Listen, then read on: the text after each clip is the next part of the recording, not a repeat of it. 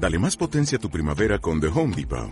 Obtén una potencia similar a la de la gasolina para podar, recortar y soplar con el sistema OnePlus de 18 voltios de Ryobi desde solo 89 dólares. Potencia para podar un tercio de un acre con una carga. Potencia para recortar el césped que dura hasta dos horas. Y fuerza de soplado de 110 millas por hora.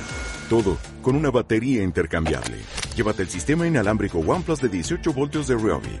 Solo en The Home Depot. Haces más. Logras más.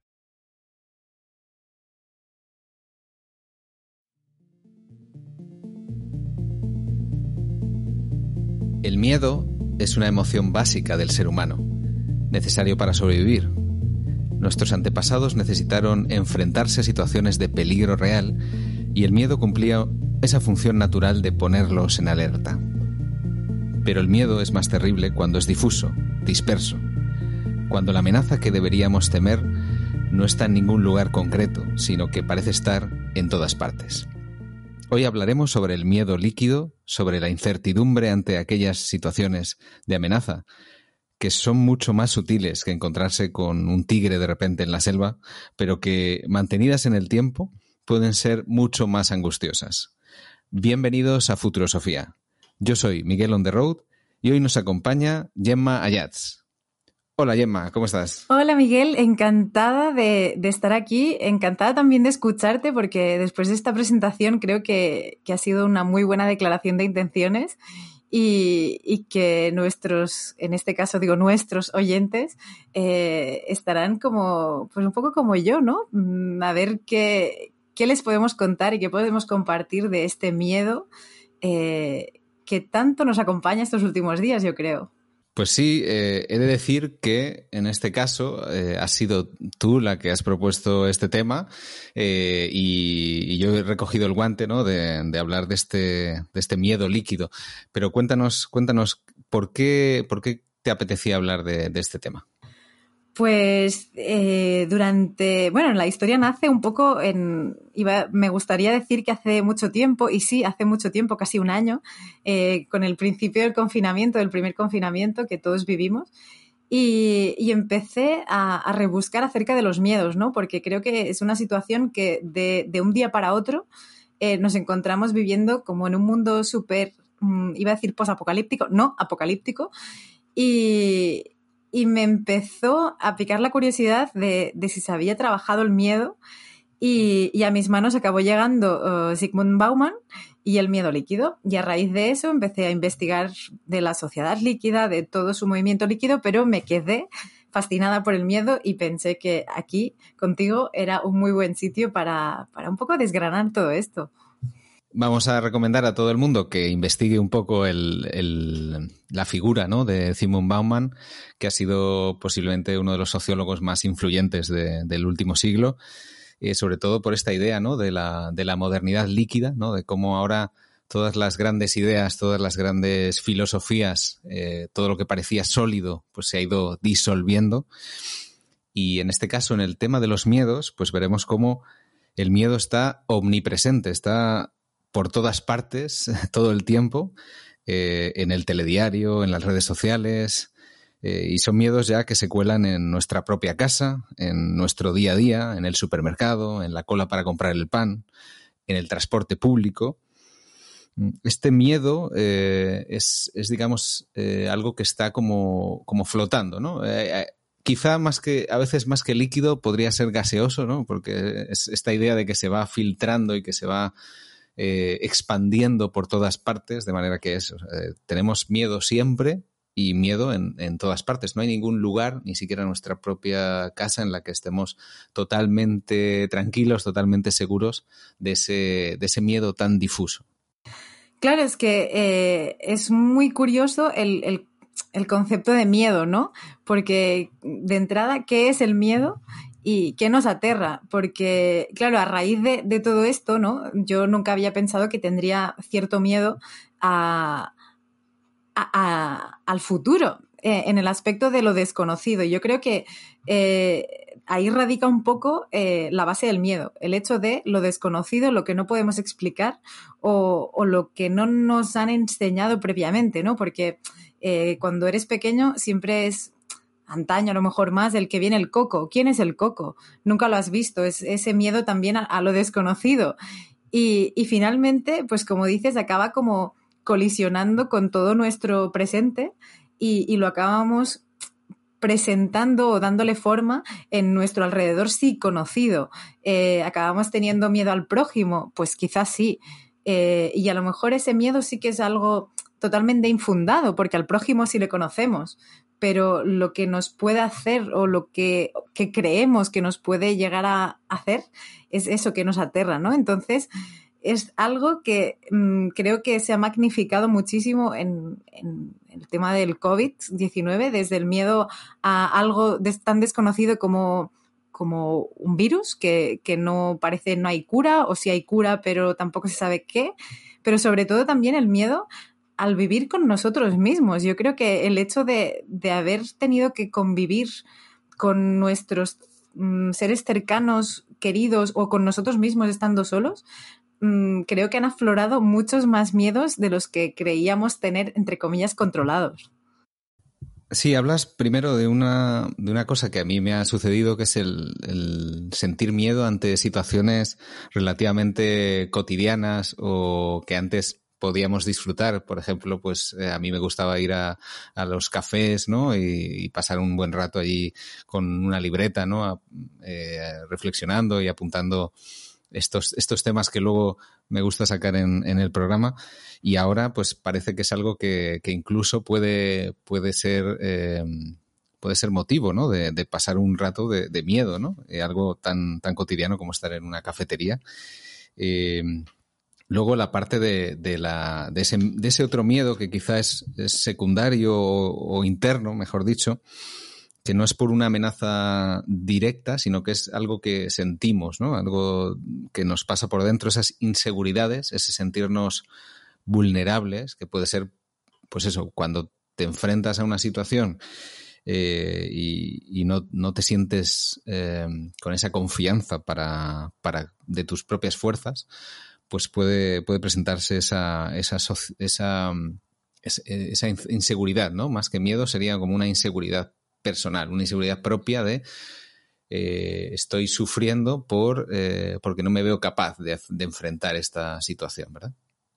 Claro, ahí un poco entra el factor, lo que dices tú, ¿no? De el, el miedo a lo cotidiano y el miedo a nosotros mismos, que creo que a lo mejor eh, toda esta situación eh, nos ha hecho parar y, ser consciente un poco más de, nosotros mismos, pese a, válgame la redundancia, pero, el hecho de pararte de, toda la vorágine que nos lleva la vida, eh, creo que nos ha hecho, como decías tú, enfrentarnos a, nosotros mismos, a nuestras inseguridades y a, materializar un poco estos miedos que creíamos que no eran miedos, simplemente que, bueno, pues iban contigo, ¿no? Yo soy así. Eh, pues vivo de esta manera, pero de repente, como como que el entorno nos ha hecho devolver a esos miedos más primarios, ¿no? Que un poco son los que, los que hablaba en su momento Bauman, ¿no? De que decía que, bueno, la modernidad parece que nos lleva a resolver eh, esos miedos tan ancestrales, pero a su vez eh, la propia modernidad nos vuelve a recrear esos miedos y a lo mejor a magnificarlos. Sí, como bien dices, la, la, modernidad, la ilustración, lo que quería era traer luz, ¿no? Eh, iluminar eh, y que, dejásemos atrás esos temores de la antigüedad, de cuando vivíamos en las tinieblas, en la oscuridad de las cavernas, eh, para ver las cosas tal como son, ¿no? La ciencia iba a ser un poco la herramienta para dejar de tener miedo a la naturaleza, no cuando al principio oíamos aquellos truenos, ¿no? Y le, le damos una explicación, pues, eh, mitológica, ¿no? De ahí surgen mitos como el, el de Thor, ¿no? Pues eh, pasar a un, a un, estado en el que eh, fuéramos capaces de incluso prevenir, ¿no? Estas situaciones y nosotros ya podemos saber qué tiempo va a hacer mañana y no tener miedo porque, porque eso ya nos da, nos da una ya no nos da esa incertidumbre, ¿no? Que al final es, es como la gran palabra. Y cuando, cuando, cuando tenemos ese impulso, ¿no? Ese, ese lo, que, lo que en nuestro caso eh, al experimentar algo estresante, algo, algo que nos asusta, eh, la respuesta física es lo que, lo que se llama la respuesta de, luchar o, escapar, ¿no? esta reacción instintiva que lo que hace es que desencadena una catarata de hormonas como adrenalina, cortisol, que, se liberan para activar el cuerpo eh, y, hacernos escapar, o sea, hacernos huir o bien enfrentarnos, pelear con eso que, que nos pone en peligro. el problema es que, eh, que antes, para, para, tener esa respuesta, para encontrarse en esa situación, había que estar en el, en el lugar, ¿no? Eh, no eh, nuestros bisabuelos, cuando tenían que, para sentir esa presión de luchar o huir, necesitaban estar en una situación que fuera objetivamente peligrosa. Pero a nosotros ya no nos hace falta estar en ese lugar.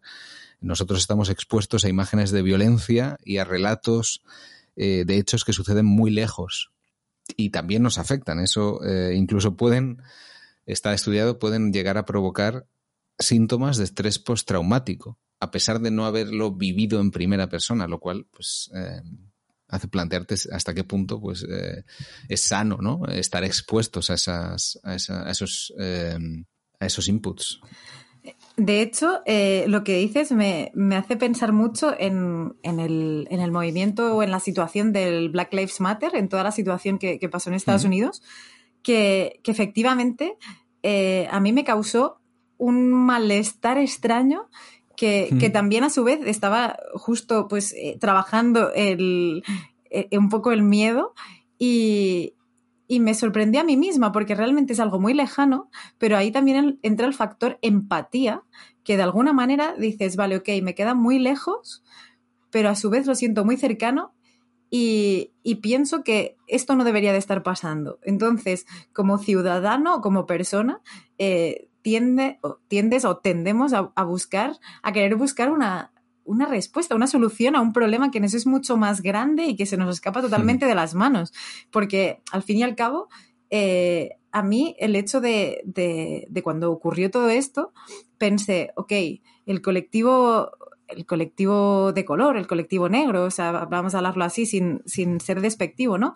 Eh, ¿Qué implicaciones tiene? Al final es un sector de la población eh, que está como devaluado eh, por el hecho de alguien superior, eh, igual que en el caso de hablo de Estados Unidos porque es un poco donde nace eso, ¿no? Pero al final es el hecho de, lo más mundano, de eh, quién soy en esta sociedad, qué valor tengo y, por qué tengo que tener miedo a lo que tengo. Cuando realmente estamos hablando de la, de la propia naturaleza, ¿no? Entonces, como que se van encadenando a raíz de pensar en algo tan, tan ínfimo, ¿no? Como, como es esto que nos rodea, que, al final se, hace como una bola gigante. Sí, bueno, en el caso de, de, mm, un mundo tan interconectado, pues eh, se suele decir, ¿no? Que cuando en otro, en la otra punta del mundo alguien se constipa, aquí también estornudamos, y nunca mejor dicho. Y, y el caso de, bueno, de, de, ver eh, personas que luchan, ¿no? Personas que están discriminadas, eh, aunque sea en otro, en otro punto del mundo completamente diferente, pues nos hace empatizar y, y al final, bueno, eso lo, comenté en, en, otro episodio, que hay esa interseccionalidad, que bueno, quizá a ti te discriminan por, por, eh, por, la, por tu piel y por el color de tu piel y a mí me discriminan por, por mi renta y a otro le discriminan por otra cosa, pero más o menos todo está relacionado. Y es normal que empaticemos con esta situación de alguien que está enfrentándose ¿no? en una situación de, eh, eso, en el que sus fuerzas están puestas en, cuestión, ¿no? en el que puedes incluso dudar de, hasta qué punto puedes llegar a enfrentarte ¿no? a, esto siempre hablamos ¿no? del sistema, ¿no? Eh, el, el, establishment, el statu quo, ¿no? esta, cosa, el, el leviatán que diría Hobbes, eh, que, que, que, a veces es tan o, es, parece tan poderoso que, que nos puede aplastar y, hasta qué punto pues podemos llegar a, a, tener, a tener miedo, ¿no? Tener miedo, yo creo que, que una de las cosas que, que más pueden dar miedo es eh, eh, la caída del, de este orden, ¿no? Del orden social. Eh, por ejemplo, en la tragedia del Titanic, seguramente lo que da más miedo no es el iceberg, porque el iceberg es algo que está ahí, que es natural. Eh, lo que da miedo es el caos que, produjo el, golpear ese iceberg ¿no? Eh, y la ausencia de un plan de evacuación. como es, sálvese quien pueda, ¿no? Esta situación de que es muy de, película posapocalíptica, ¿verdad? De hecho, eh, justo de lo que andabas comentando, me surgían y me surgieron ya en su momento dos preguntas. es el hecho de de pertenecer a, un, a una clase social o a un estado, a, una, a un eslabón, a un escalón de, de este tal, el hecho de pertenecer a uno o a otro o sentir que pertenecemos a uno o a otro, aunque no sea bien real, que nos asusta más o que nos hace sentir más vulnerables porque sentimos que podemos tener mucha gente más por encima. Y por otro, eh, el hecho que decías ahora, ¿no? El del Titanic, yo creo que es un poco como, como lo estamos viendo ahora, el hecho de decir, estamos en una situación donde ahora mismo no hay capitán. el barco se hunde. Se hunde y hay, o hay 30 capitanes y todos están dirigiendo hacia un, el barco hacia un sitio distinto o, no, o no hay barco, o, al final es que no hay barco. O sea, que, a lo mejor es que, no hay problema, que magnificamos la situación por no querer enfrentarnos a la realidad que verdaderamente nos rodea. Mm. Sí, bueno, lo que dices es eso, que al final de estas grandes catástrofes, pandemia, temporal, inundaciones, terremotos, que, son desgracias que nos afectan a todos, se afectan al, conjunto, o sea, no, hay, no te salvas por eso, por tu, por tu clase social o por... Mm, pues, eh, pues nos da miedo que nos pille desprevenidos y sin defensas.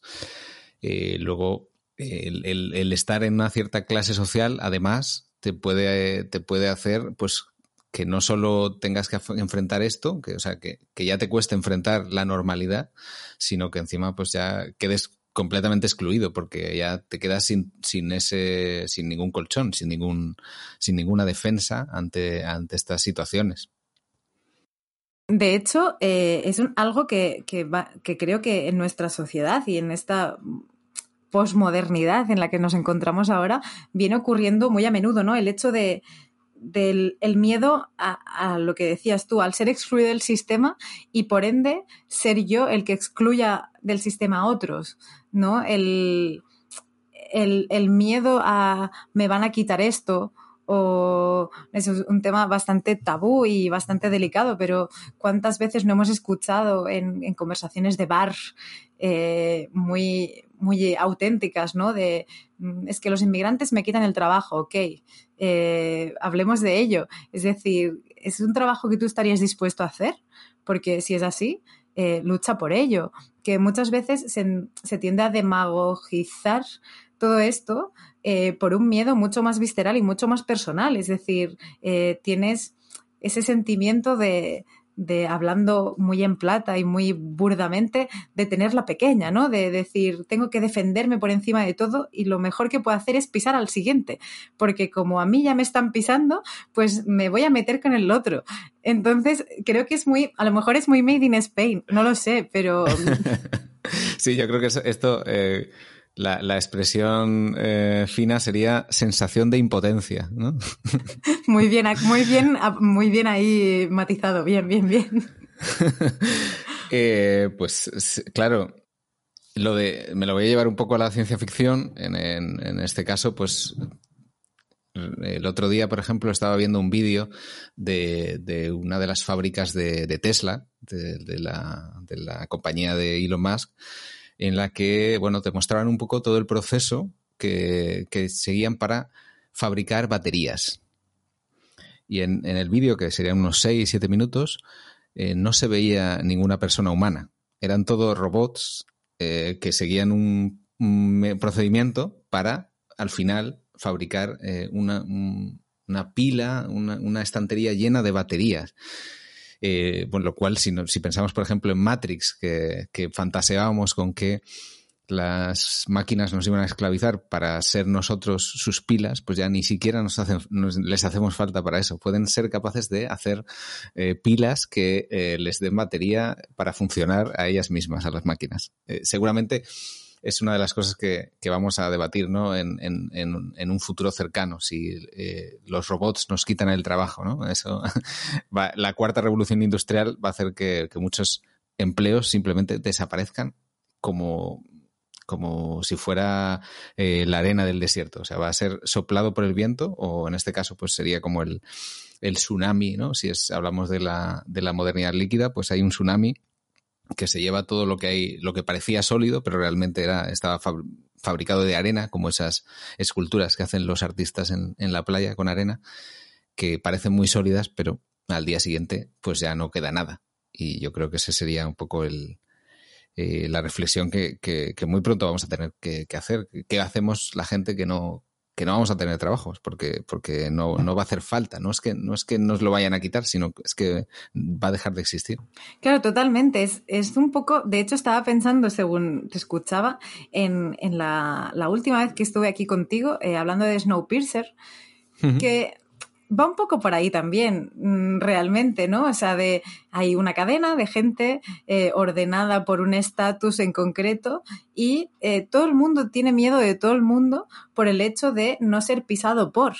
Pero al final es lo que dices, eh, unos no funcionan sin otros y yo creo que, que, a lo que dices tú de este debate, ahí ya radica un poco la parte más personal y de enfrentarse al miedo, que es cómo me reinvento porque este es otro debate, quiero decir, eh, solemos tener miedo a, ese tsunami, a lo desconocido, ¿no? A grandes cosas que parece que no, podemos controlar, pero que sí que está a nuestro alcance. Eh, oye, espabila, busca algo donde, donde salir, ¿no? Y, yo creo que después de leer a Bauman, eh, en su último capítulo es como de cómo hacer frente a los miedos. yo, la verdad es que salí muy contenta porque ya el sentido común más, más las palabras de este señor me llevaron a, a, reanimarme y a reafirmarme un poco en el, ok, eh, estamos donde estamos, pero ahora soy yo la que decide, ¿quiero vivir aquí? Sí. Eh, ¿Estoy mm, dispuesta a aceptar los miedos? Sí, lo que decías tú de Tesla, o sea, la realidad es la que es. Es cierto que hay robots que están haciendo baterías que se pueden retroalimentar, pero yo puedo seguir en este sistema, puedo hacer algo para, para dar un valor añadido. Sí, no. Eh, entonces es un poco el despojarnos de, de esta losa del miedo para, para, tirar adelante, ¿no? Y sí que es un mensaje como muy positivista, ¿no? Pero, pero, pero sí, es así. Sí, este sería el, carpe diem, pero en, desde un punto de vista eh, positivo, porque luego hay, es, verdad que, el sistema siempre ha fomentado un carpe diem eh, visto como mm, no, no vivir al día, sino consumir el día, ¿no? Sería como vivir al máximo, pagar a crédito, eh, porque claro, como el futuro es tan incierto, tienes que disfrutar del momento, porque sin, sin pensar en nada del futuro, pero, pero más por eso, más por eh, porque no te plantees las cosas, ¿no? Porque no pienses en el futuro y, y, que no, no, le des vueltas, ¿no? Que nuestra sociedad trata de hacernos llevadero incluso el vivir con, con ese miedo, con esa incertidumbre, e incluso disfrutar, ¿no? Incluso tiene un punto morboso el, el, el, disfrutar de estas alertas globales, ¿no? Cuando hay alguna catástrofe siempre llama muchísimo la atención. Es, es como es, es, algo que siempre se dice, ¿no? Cuando alguien pasa con su coche al lado de, de un accidente, pues suele eh, quedarse mirando, ¿no? Como, como una mosca en, en, la bombilla, ¿no? Y eso creo que nos pasa a todos. Eh, hablabas del Black Lives Matter. El, el, día que hubo el asalto al Capitolio, pues eh, también yo estaba totalmente enganchado a las noticias que llegaban, porque es como eso te genera una, una, un chute de dopamina, ¿no? Y, y, te hace estar como, ah, ah, esto, dame más, dame más azúcar, ¿no? Dame más, más droga. De hecho, pero, eh, y, y, yo coincido contigo, de hecho estaba enganchada a la CNN, mis padres estaban en el sofá y, y yo era como de, calla, que, que, estoy aquí atenta a esto. Eh, pero, eh, a su vez, hablar del miedo a mí me genera otra dicotomía de debate, otra duda, eh, que incluye los conceptos libertad y seguridad. Porque eh, el miedo, poco a poco creo que vamos definiendo bastante bien cómo lo define Bauman o lo que nos quiere contar de este miedo líquido, pero sí que es cierto que, que claro, el hecho de tener más miedo a su vez nos genera menos libertad. Pero esa menor libertad nos hace querer ansiar eh, una mayor seguridad que a su vez como que cubra ese miedo que tenemos, como intercalando los tres conceptos, eh, ¿quién es el huevo o quién es la gallina? es, una buena pregunta. Yo voy a partir de la base de que hay un mínimo de seguridad que necesitamos ¿no? para, para poder vivir, aunque a veces quizá no seamos conscientes, porque como nos viene un poco dado ya, cuando, cuando somos adolescentes, pues no nos planteamos eso, porque ya vivimos normalmente en una cierta seguridad que no hemos creado nosotros, sino que nos viene ya dada eh, por la sociedad, por nuestra familia. Y, cuando luego ya nos tenemos que buscar la vida por nosotros mismos, nos damos un poco cuenta de, eh, que sí que hay una necesidad ¿no? de, cierta seguridad para, aunque, aunque sea muy básica, ¿no? O sea, al final es algo que, que no es, mm, bueno, lo que hablaba eh, ¿no? En, su libro Walden, eh, al final el ser humano necesita muy pocas cosas, básicamente mantener el, calor, ¿no? mantener cierto, una cierta temperatura, eh, tener agua, tener comida, tener eh, techo y, sobre eso hemos, hemos ido construyendo unas ciertas necesidades extra cada vez más, más complejo pero no por ello más gratificante. O sea, evidentemente es más cómodo tener un, una silla que sea acolchada y tal, pero bueno, hay, un límite en el que ya eh, con la silla que te sostenga ya, ya sería suficiente, ¿no? Eso ya... Ahí hay, hay, un debate sobre qué es necesario, ¿no? Pero yo creo que sí que un mínimo de seguridad que antes lo garantizaba el, el vivir en comunidad, ¿no? El vivir en una, en una sociedad los griegos tenían las polis, ¿no? Que era que, uno sabía pues dónde, dónde estaba el límite de su polis, las normas de las leyes que había en su polis, y, de ahí en ese entorno, pues podía, podía vivir como él quería, entre comillas, ¿no? Siempre con las ciertas limitaciones que, hubiera, pero el problema es cuando mm, no hay esas, no hay, no hay ese mm, como ese entorno seguro, ¿no? Eh, no hay esa, no hay esa, es lo común, ¿no? Lo común se ha perdido, no hay ese entorno en el que, en el que tú puedas ir al, ágora, ¿no? A, la plaza pública y expresar tus ideas y, tener influencia y tener una, una efectividad, ¿no? El que la, toma de decisiones a nivel político se, se, toma en un nivel en el que los ciudadanos no, llegamos y, estamos pues eh, somos excluidos, somos eh, extranjeros en nuestra propia polis, ¿no? Si, lo dirían así seguramente los, los griegos. Coincido contigo y, me parece un, súper buen ejemplo, porque es cierto que, nos sentimos parte de un sistema del cual eh, personalmente considero que no somos parte de él. En el, muy en el fondo, es decir, somos micro hormiguitas que, que como que rodeamos lo que hacemos y nos levantamos todos los días e intentamos vivir intensamente, ¿no? Eh, o gastar la vida, como decías antes.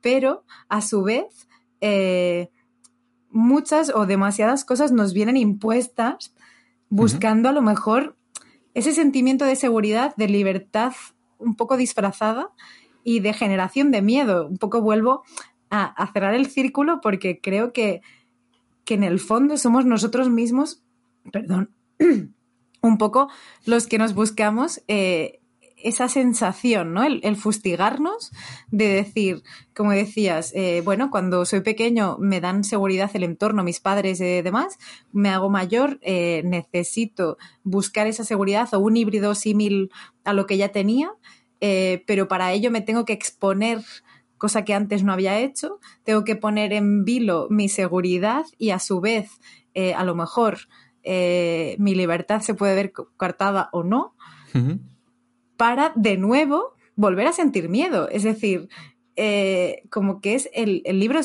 el ciclo sin fin, ¿no? Como el Rey León, ¿no? Que hablaba un poco de la cadena trófica.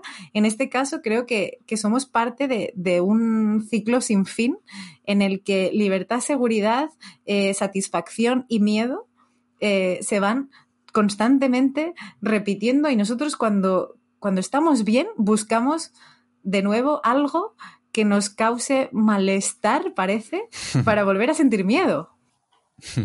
Sí, me has recordado el, con la imagen de los, de los microorganismos, ¿no? Que van ahí como si fuéramos bacterias, ¿no? Que están como descomponiendo eh, las sustancias que llegan al intestino, pues eh, de alguna manera la sociedad funciona así, ¿no? Hay como un, un cuerpo común y luego cada uno pues va haciendo ahí... es curioso.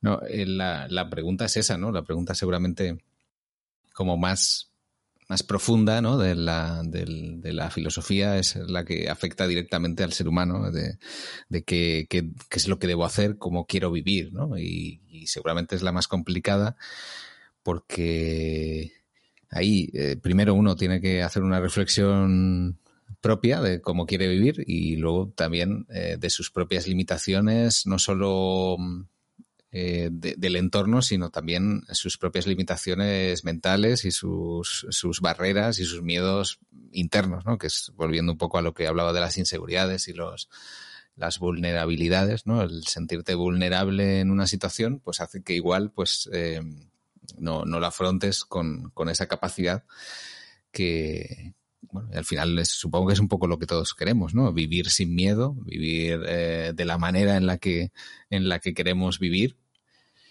Eh, lo que pasa es que quizá eh, estamos en una sociedad que nos lo pone un poco más complicado y en una situación en la que algo que sería incluso lo que sería un poco más sencillo en otras en otros momentos de la historia se hace muy complicado por la por la sobreexposición de, información, por los por lo sobreexpuesta que está nuestra propia información privada, ¿no? El, que nos estemos tan expuestos a, a lo que los demás opinen, pues hace que nosotros nos preocupemos de qué es lo que los demás opinan y entonces, bueno, esto hace que entremos en un bucle.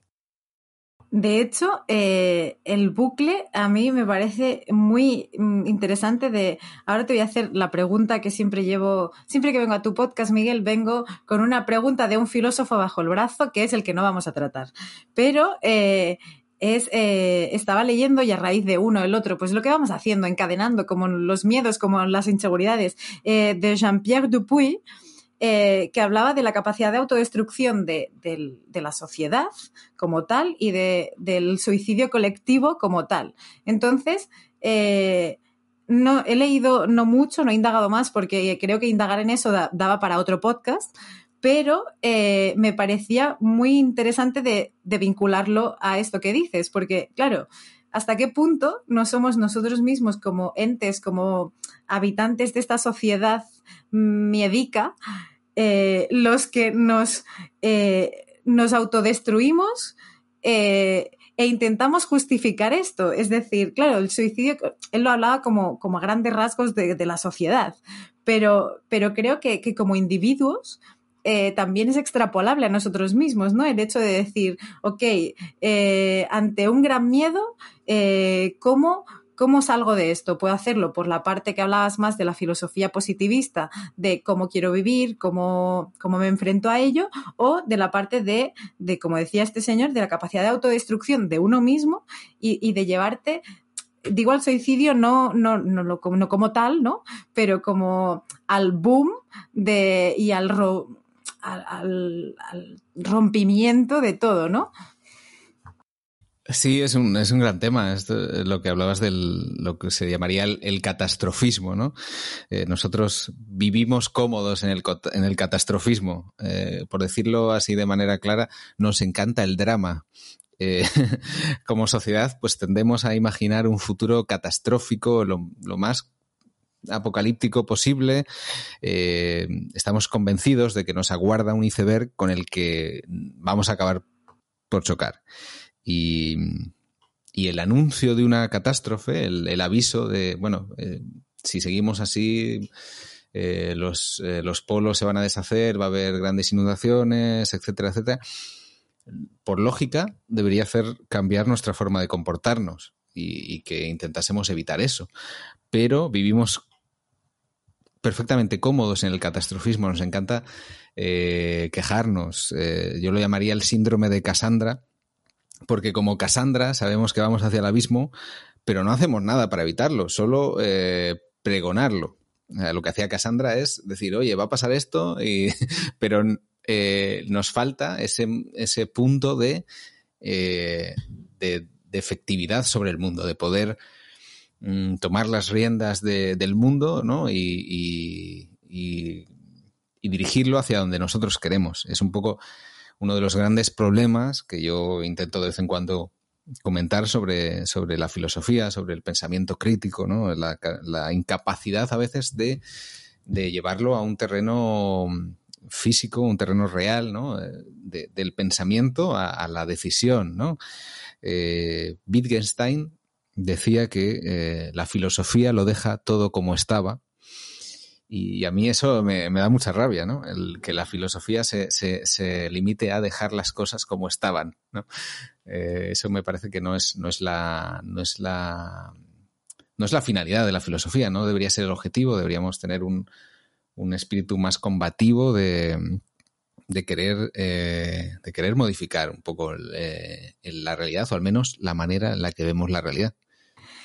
Claro, pero es que tienes toda la razón y, me indigna. No conocía las palabras de este señor, pero me indigna porque, uno, no es así y, dos, porque, como dices, yo creo que también va mucho más allá de, de, que la felicidad, como la entendemos, es algo totalmente preconcebido, ¿no? Es decir, nos han dicho que para ser felices tenemos que hacer A, B y C y tenemos que vivir de manera 1, 2 y 3 pero, pero luego, en el momento en que como que te sales de, esta norma, ¿no? Que, sales por, la carretera de curvas en lugar de ir por la autopista de peaje, como que el, propio sistema tampoco te ampara, o sea, eres tildado de antisistema.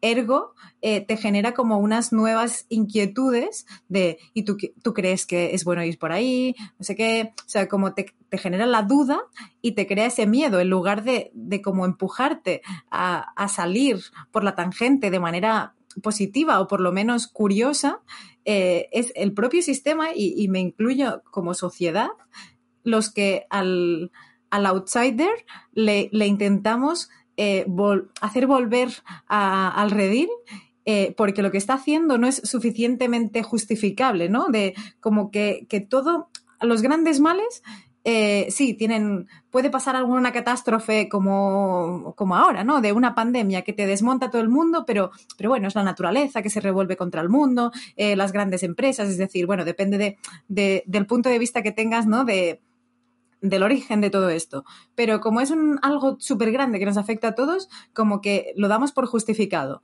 Mientras que cuando es algo mucho más a pequeña escala, a título personal, eh, acaba radicando en, no, no, es que no puede ser, ¿no? es que tú moralmente tienes que pensar lo que estás haciendo. No, ok, no funciona igual para la gran masa que para el pequeño individuo. Sí, tenemos miedo a la libertad y cuando vemos, nos encontramos a alguien que es auténticamente libre, auténticamente, no, no, no que tiene una pose rebelde, porque eso es, algo que también puede pasar. Pero cuando nos encontramos con alguien que realmente vive como quiere vivir de manera libre, pues nos da envidia y, nos da también miedo esa persona, ¿no? Porque queremos eso. Y, mm, como has dicho tú, volverlo, devolverlo al, estándar, ¿no? Devolverlo a, la, vida en sociedad. Pero la vida en sociedad, eh, yo creo, tiene que, tener, es lo que decía, un entorno de, en el que se puedan poner cosas en común. No hace falta que todos seamos iguales, simplemente que tengamos eh, un entorno en el, en el que poder ser diferentes eh, y a la vez tener algo en común. ¿no? Si no tenemos nada en común, eh, pues estamos eso, otra vez en, en la en el futuro post-apocalíptico del Sálvese quien pueda, de Mad Max. Eh, y, eso, ahí hay un... Los, los americanos lo llamarían ser libertario, pero a mí esa expresión tampoco me gusta porque es, es llevarlo a otro terreno. ¿no? Es una, eso, eso es el sálvese quien pueda. no, tiene nada que ver con ser libertario. Eh, porque el ser libertario sí que, sí que tiene esa necesidad de, un espacio común, ¿no? De un entorno de, en comunidad, ¿no? Y, ahí yo creo que sí que eh, habría que hacer una, una, diferencia, ¿no? A la que también podríamos añadir el libertinaje, que también moralmente también sería otra vuelta de tuerca. Pero mm, una cosa que, te quería comentar es que estamos hablando de constantemente del miedo un poco a lo que conocemos o a lo, o a lo que desconocemos, pero que está a nuestro alrededor. Pero una cosa que a mí me, fascinó y que de hecho por eso caí y, descubrí a Bauman era eh, el miedo a la muerte, ¿no? El miedo a, a lo más a lo más que él decía que era como lo más viejo, que todo el mundo tiene miedo a morir, pero que, que aún así es distinto, pero no. Entonces, como que a mí ese pensamiento me, llevaba de, un poco de cabeza. Y, es cierto que, y lo he estado pensando mucho, eh, acerca de, mm, de, mí misma, o sea, de, mm, de la filosofía de Zen. Es, hola, no tengo miedo a, morir, pero, por ejemplo, sí que me inquieta y me da mucho miedo que se altere el orden natural, es decir, que yo muera antes de mis que mis padres, por ejemplo. Y yo creo que es algo que, por ejemplo, antiguamente creo que no ocurría. Es decir, la gente tenía una tolerancia y una aceptación mucho más fuerte a la muerte de cuántos mm, padres han sobrevivido a los hijos de, un drama.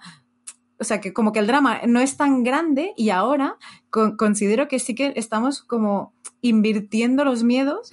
Eh, que no sé, que como decía él, siguen existiendo, ¿no? Que les estamos dando la vuelta, pero, pero a mí el tema del terror a la muerte y, entendiéndola como algo desconocido, eh, me, hizo plof y desconecté brutalmente de, o sea, necesité reflexionar de eso bastante fuertemente. Bueno, sí, sí, es que ya en, algún, en algún episodio ha salido, ¿no? Creo que en el episodio de Altered Carbon eh, hablé bastante sobre, sobre esto del, miedo a la muerte. Evidentemente, pues, pues como, como ser humano, pues yo eh, soy un, pues me uno a ese miedo, lo, tengo. Y quizá, pues, no sé si antes no lo tenían tanto, pero quizás sí que tenían una idea un poco más, más clara de, de lo que era su vida, ¿no? Ahora sí que el, vivir en un, en un mundo líquido en el que no hay, no hay nada sólido, pues hace que, que, todavía no tengas, no solo que no tengas claro lo que es la muerte, evidentemente, pero no tienes claro lo que es la vida. Y entonces eh, sí que hay como propuestas, ¿no? Hay eh, estilos de vida que te, que te ofrecen en el, en el supermercado en el que puedes decidir, pues mira, yo voy a coger este paquete de vida que incluye eh, esto, esto, esto, como decías, el A, B y C. Eh, eh, luego, crisis de los 40, me compro un, un, y no sé qué. y, y estos son, son opciones de. No, son, no, son, no son elecciones de vida, son estilos que, que, se nos venden.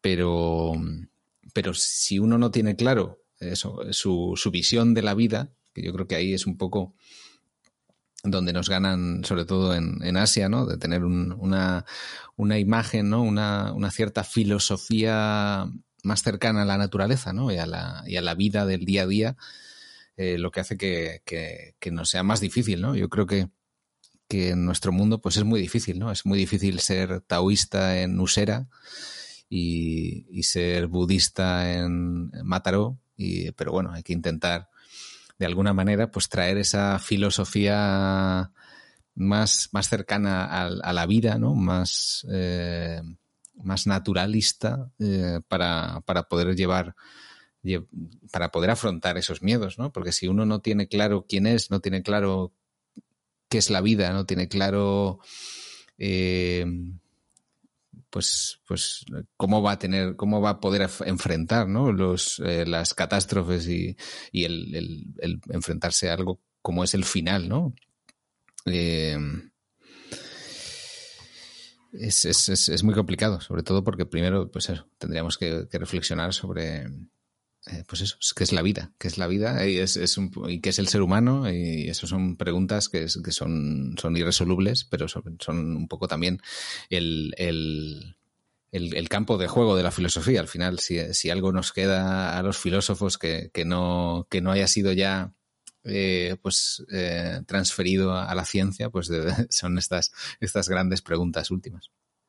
De hecho, eh, una de las grandes preguntas que acompañaría esto y, y me vuelvo a remitir a, otra de nuestras tantas citas juntos que ha sido hablando de Westworld, ¿no?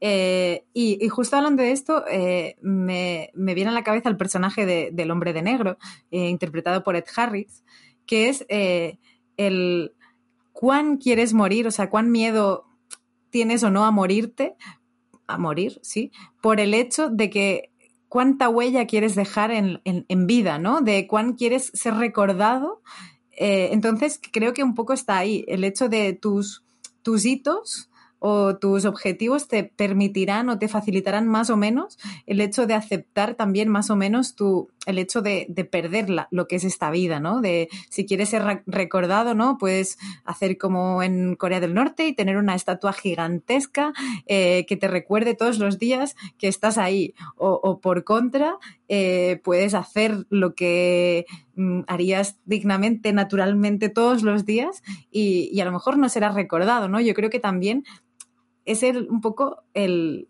miedo a la muerte me puede hacer pensar en el miedo a cuán de importantes queremos ser en la vida de otros. Ojo, no digo en la nuestra, sino en la de otros. Bueno, sí, pero al final eso también es el ego, ¿no? El ego eh, tiene que ver con, esa necesidad de, ser importantes y, y cuando no, no, quedan cosas a las que aferrarte, cuando el, eh, pues no tienes ni una pues eso, una cierta espiritualidad, una religión o algo a lo que, a lo que orientarse, pues, eh, o incluso pues lo que tú hablabas del libertinaje, ¿no? El libertinaje podría ser una religión, igual que el yoga, eh, podría ser pues maneras de vivir, ¿no? Que, que te den un sentido, un sentido último, ¿no? Y una, una sensación de, de, que merece la pena, ¿no? El, haber vivido y que era un poco, volviendo un poco a, a Walden, era, era un poco la frase, ¿no? Con la que inicia, ¿no? Eh, me fui a los bosques para, para saber lo que era la vida y, y, no de repente, pues... Eh, pues eh, acabar mis días eh, dándome cuenta de que no de que no había vivido de que no había experimentado lo que realmente es la vida y quizá pues lo que tenemos que hacer es un poco ese esa esa vuelta a, lo a, lo básico no suena quizá un poco utópico em, en el en el sentido em, demasiado como eh, no sé, sí, de, felicidad. Happy Flower, me, sale decir Happy Flower. Sí, sí, del, New Age, muy New Age. Pero, pero bueno, yo me, quedaría con esa, con esa reflexión en cuanto a que volver a lo básico, que al final eh, estamos, hemos, eh, por, por, la fuerza hemos, hemos empezado a hacerlo. una de las cosas que ha tenido la pandemia es que nos ha hecho regresar a lo básico y, el, no poder hacer nada de esas cosas tan espectaculares como, como, hacíamos, ¿no? De ir de vacaciones al otro lado del mundo o, comer en restaurantes elegantes, pues tenemos que volver a lo básico y lo básico pues es eso, es, saber cómo quieres vivir, vivir sin miedo. No sé, cómo, cómo podríamos terminar eso.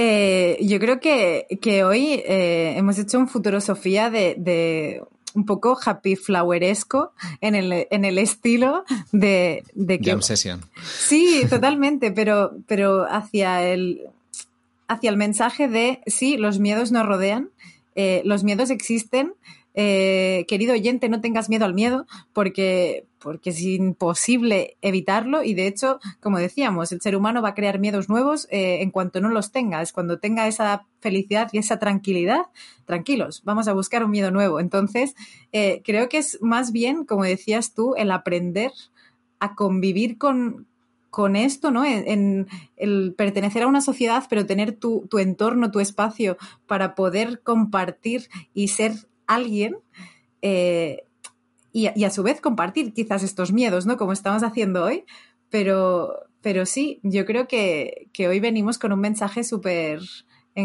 súper fuerte de, del miedo, sí. Bauman, señor, el miedo es líquido, nos seguirá acompañando. Gracias por su aportación, pero seguiremos luchando contra él. Muy bien, pues eh, muchas gracias Gemma por dejarte caer por Futurosofía y nada, como siempre sabes que estás invitadísima a venir por aquí. Un saludo y hasta la próxima. Chao, chao, hasta la próxima.